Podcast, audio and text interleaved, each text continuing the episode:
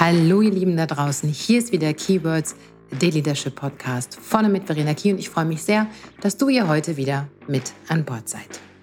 Und damit herzlich willkommen am 6. Januar 2022 im neuen Jahr zu Folge 39 mit dem Titel Langweilig. Gute Vorsätze für das neue Jahr und warum diese immer scheitern.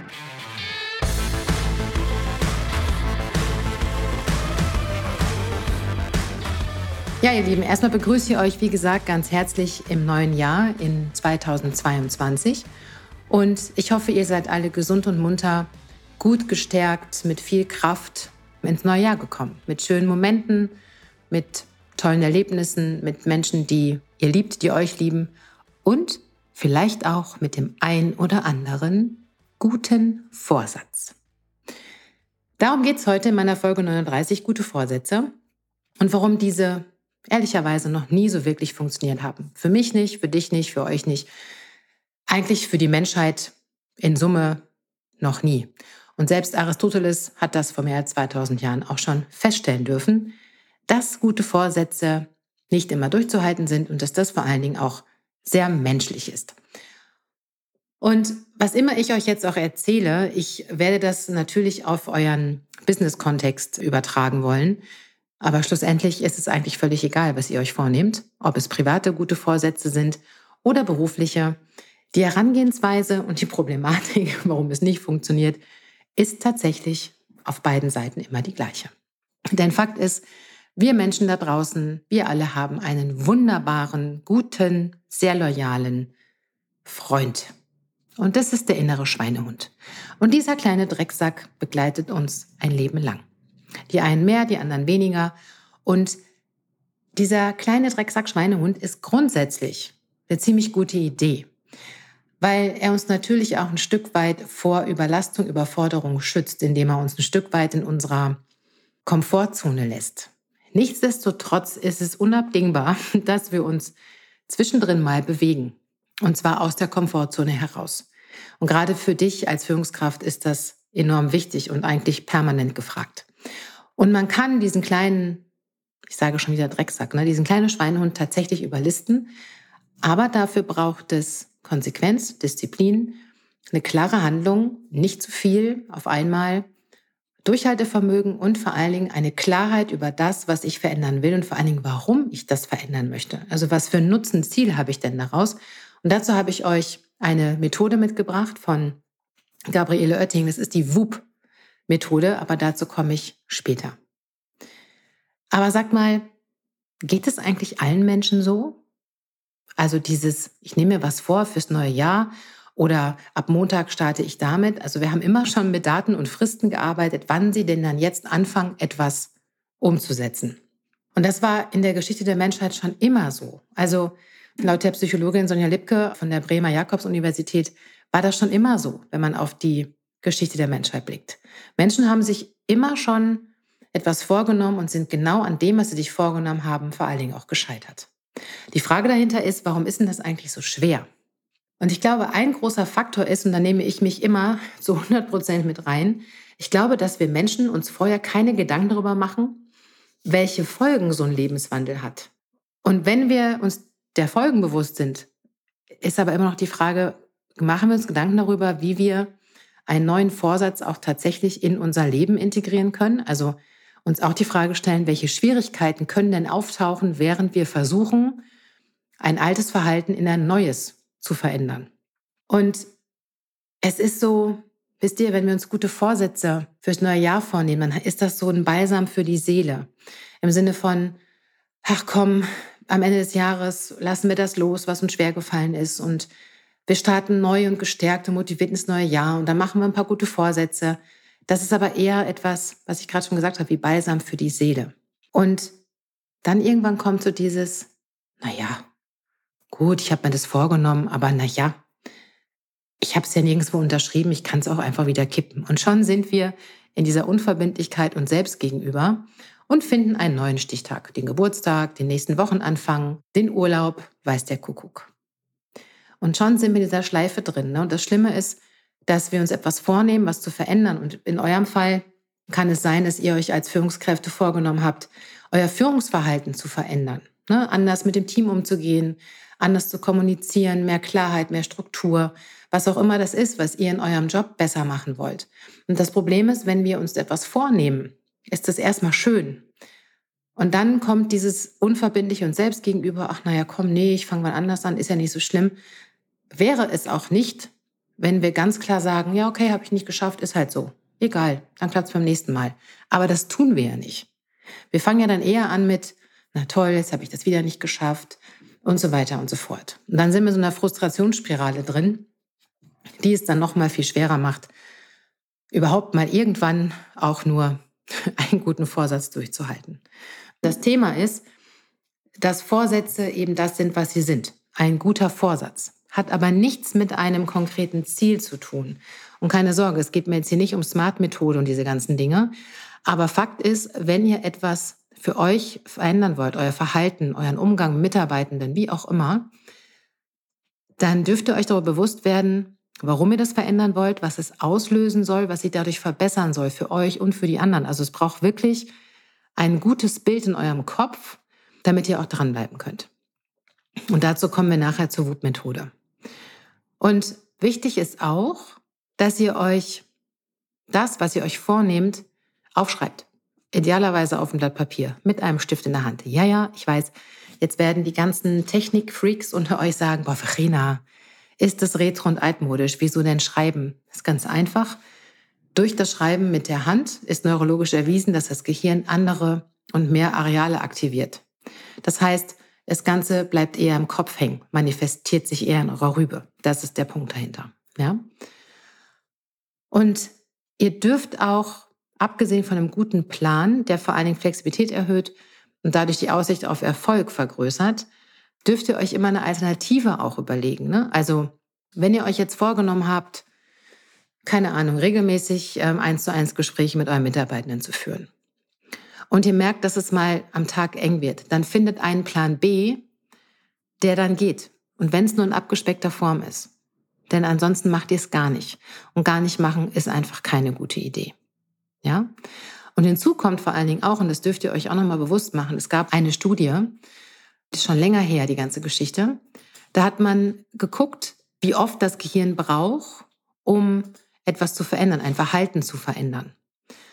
Und man hat einige Tests gemacht, um zu gucken, wie ist denn der Durchschnittswert. Ne? Und im Durchschnitt ist es tatsächlich so, dass unser Gehirn mehr als zwei Monate braucht, bevor ein neues Verhalten zum Automatismus wird. 66 Tage, Pi mal Daumen. Das ist so ein Richtwert. Der kann auch von Mensch zu Mensch ganz unterschiedlich sein. Aber Fakt ist, ihr braucht 66 Wiederholungen, 66 Tage, um ein neues Verhalten automatisieren zu können für euch. Zusammenhängende 66 Tage. Wenn ihr jetzt sagt, naja, Verena, ich habe jetzt mal eine Woche habe ich das gemacht und dann vier Tage nicht und naja, ach komm, zwei Wochen, hm, geht schon. Nee, das funktioniert nicht. Ja, also wirklich 66 Mal zu gucken, was möchte ich verändern und das 66 Mal auch tatsächlich zu wiederholen. Ich merke übrigens, dass ich heute ständig tatsächlich sage und mich damit wiederhole. Aber gut, es ist im neuen Jahr ne? und da ist der Kopf vielleicht noch nicht so gut am Start wie sonst. Anyway, also, ich würde euch gerne mal diese WUP-Methode vorstellen. Ich glaube, dass sie euch helfen kann, um etwas besser mit Veränderungen umzugehen, Vorsätze umzusetzen oder kleine Ziele für euch ähm, zu stecken. Und diese WUP-Methode könnt ihr euch übrigens auch gerne, wenn ihr mir eine Mail schreibt, schicke ich euch ähm, eine Vorlage dazu zu, ist gar kein Problem. Aber diese WUP-Methode wurde von einer Psychologin ins Leben gerufen, von der Gabriele Oetting. Und die hat eine Sache anders gemacht. Es geht eben nicht nur darum, Ziele zu vereinbaren und Ziele zu setzen, sondern was, was diese Methode wirklich gut macht, ist, dass Gabriele Oetting sich damit beschäftigt hat, welche Hindernisse können denn auftreten auf meinem Weg zum neuen Verhalten. Und das ist so der, der Game Changer an der Stelle. Und das ist das, was diese Methode anders macht, aber auch erfolgreicher. Also WUP, vier Buchstaben. W-O-O-P. Ich übersetze für euch mal ganz kurz, was dahinter steckt. W steht für Wish, also für Wunsch. Und da dürft ihr euch die Frage stellen, was möchtet ihr denn an eurem Führungsstil, an eurer Kommunikation, an euren Strukturen, was auch immer es ist, verbessern oder ändern. Und zwar ganz konkret, was das ist. Nicht irgendwie sowas wie, oh, ich möchte nächstes Jahr oder nächste Woche mehr kommunizieren. Ja, das ist schön. Aber wie? Mit wem? Warum? Weshalb? In welcher Form? Ja, also wirklich konkretisieren, um was es geht. Das erste O steht für Objective, also für Ziel. Und da ist es hilfreich, und nicht nur hilfreich, sondern unabdingbar, wenn du dir ganz klar vor Augen führst, wie es ist, wenn du erfolgreich bist und wie es ist, wenn du dein angestrebtes Ziel erreicht hättest. Also im besten Fall kannst du dich immer fragen, welche positiven Auswirkungen bewirkt diese Veränderung für dich und für die anderen? Woran erkennst du, dass sich dein Führungsstil, was auch immer du dir vorgenommen hast, verbessert hat? Wie würden es die anderen merken?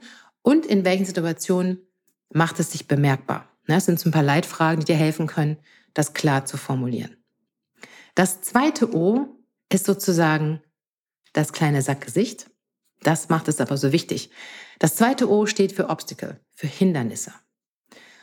Und wenn du die ersten beiden Punkte gut und klar formuliert hast, dann darfst du dir jetzt bei Obstacle, äh, sprich Hindernisse, folgende Frage stellen.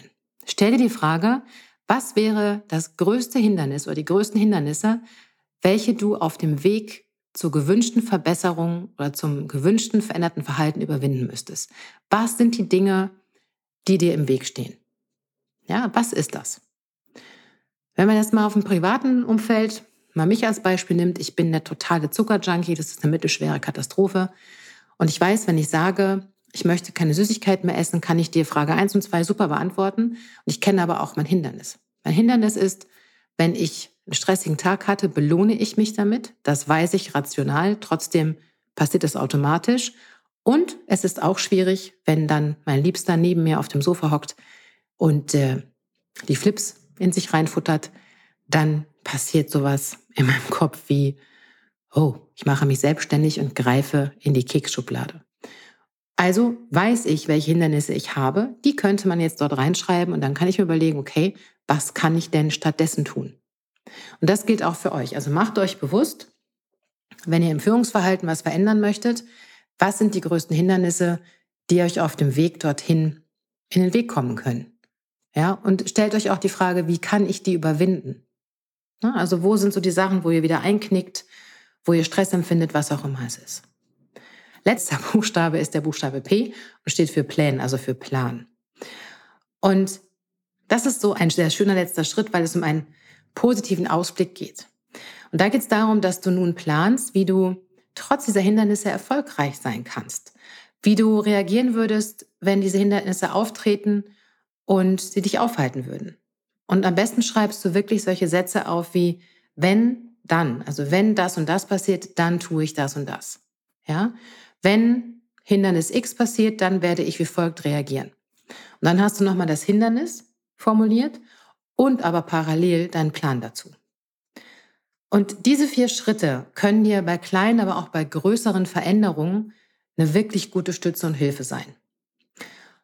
Und zwei, drei Sachen, die mir noch wichtig sind bei diesem ganzen Thema, gute Vorsätze, Veränderungen anzugehen und so weiter.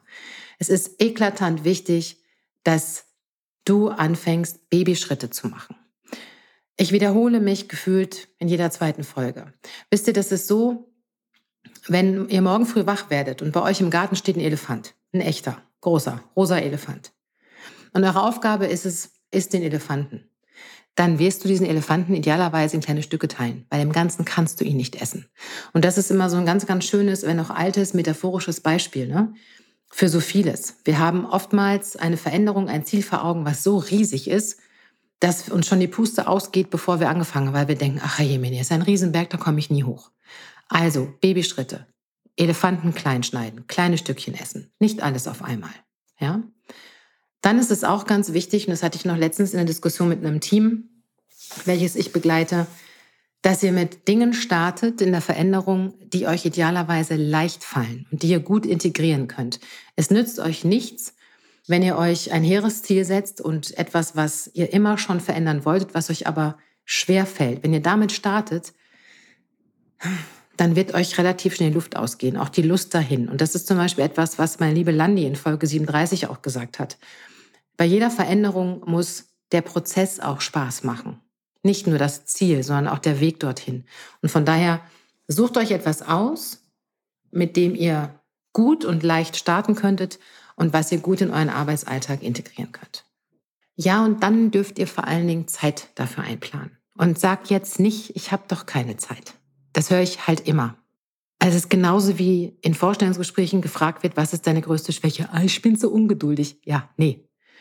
Das lasse ich genauso wenig gelten wie, ah ja, Verena, aber ich habe dafür echt überhaupt gar keine Zeit. Yes. Verstehe ich. Gefühlt haben wir alle nie Zeit. Und ich habe keine Zeit ist eine wundervolle, schöne Ausrede dafür, sich nicht seinen Themen zu stellen. Hm? That's it. Und ganz ehrlich, jeder von euch oder von uns hat 24 Stunden, jeden Tag. Und die gehen für jeden von uns auch gleich schnell um. Die Frage ist nur immer, wie wir diese Zeit nutzen und vor allen Dingen, was euch wirklich wichtig ist. Ein letzter Punkt noch oder vorletzter Punkt, habt ein Nachsehen mit euch, wenn ihr mal vom Weg abgekommen seid. Es hilft überhaupt nicht, wenn ihr anfangt, euch zu grämen, zu sagen, na toll, ich habe es wieder nicht hingekriegt, ich bin, habe keine Disziplin, ich bin nicht konsequent genug. Na toll, jetzt ist es wieder nicht geklappt. Ja, das könnt ihr machen, aber dann macht ihr nicht weiter. Dann seid ihr so hart mit euch im Gericht, dass das einfach überhaupt nichts bringt. Also habt ein Nachsehen mit euch, wenn ihr es mal nicht geschafft habt. Dann macht am nächsten Tag direkt weiter. Ja, ich weiß, ich habe gesagt 66 Tage. Dauert es auch im Schnitt, aber es macht nichts. Den Tag abhaken und sagen, okay, gut, war nicht meine Bestleistung, ist aber nicht schlimm, morgen mache ich es wieder besser. Es ist ganz wichtig, dass ihr nicht in diesem Frust hängen bleibt, ich habe es wieder mal nicht geschafft. Und dann ist es ganz, ganz entscheidend, dass ihr euch etwas sucht, was ihr verändern wollt, was etwas ist, was ihr wirklich wollt. Und nicht etwas, von dem ihr glaubt, es wäre gut, es zu verändern oder etwas, was andere tun. Ihr versteht, was ich meine, ja? Also es geht mir darum, dass ihr nicht guckt, ah, mein Kollege, der ist total super, der macht das so und so, ich glaube, das mache ich jetzt auch, bei dem ist es mega erfolgreich. Oder hm, ich habe mal gehört, es wäre gut, wenn man das so und so macht. Bullshit. Echt. Funktioniert nicht. Fakt ist, gehört etwas nicht zu euch, in dem Fall eine Veränderung, ein Verhalten, dann wird es nichts. Ergo kommt es nicht aus euch heraus und ist es nicht wirklich etwas, was ihr, ihr für euch in eurer Art und Weise verändern möchtet. Und wenn ihr nicht versteht, warum ihr das tut und für was es wichtig ist, auf was es einzahlt, dann wird es nicht funktionieren. Also, ich persönlich glaube an euch alle und wünsche euch ganz viel Mut für all das, was ihr euch vorgenommen habt. Und ihr werdet euren Weg gehen, ich bin mir da ganz, ganz sicher, aber überfordert euch bitte nicht. Seid milde zu euch selber, guckt genauer hin, was ihr braucht, was ihr tun könnt und bleibt dran bei all dem, was ihr euch vorgenommen habt. In diesem Sinne, ihr Lieben, verabschiede ich mich aus Folge 39. Wenn euch meine Folge gefallen hat, dann lasst mir gerne ein Like da oder eine Bewertung, die ihr jetzt übrigens auch bei Spotify abgeben könnt. Wenn euch mein Podcast gefällt und ihr könnt nicht genug von mir kriegen, ja dann abonniert mich doch einfach. Ihr wollt in Austausch gehen? Dann macht das gerne auf Social Media oder schreibt mir eine Mail an hello at verena-key.de. Du findest, spätestens jetzt ist es an der Zeit, mit mir zu arbeiten. Auch das kannst du gerne tun. Mehr Infos zu mir und meiner Arbeit findest du unter www.verena-key.de. In diesem Sinne wünsche ich euch eine schöne Zeit, passt gut auf euch auf und lasst euren Schweinehund einfach mal von der Leine. Bis ganz bald, eure Verena.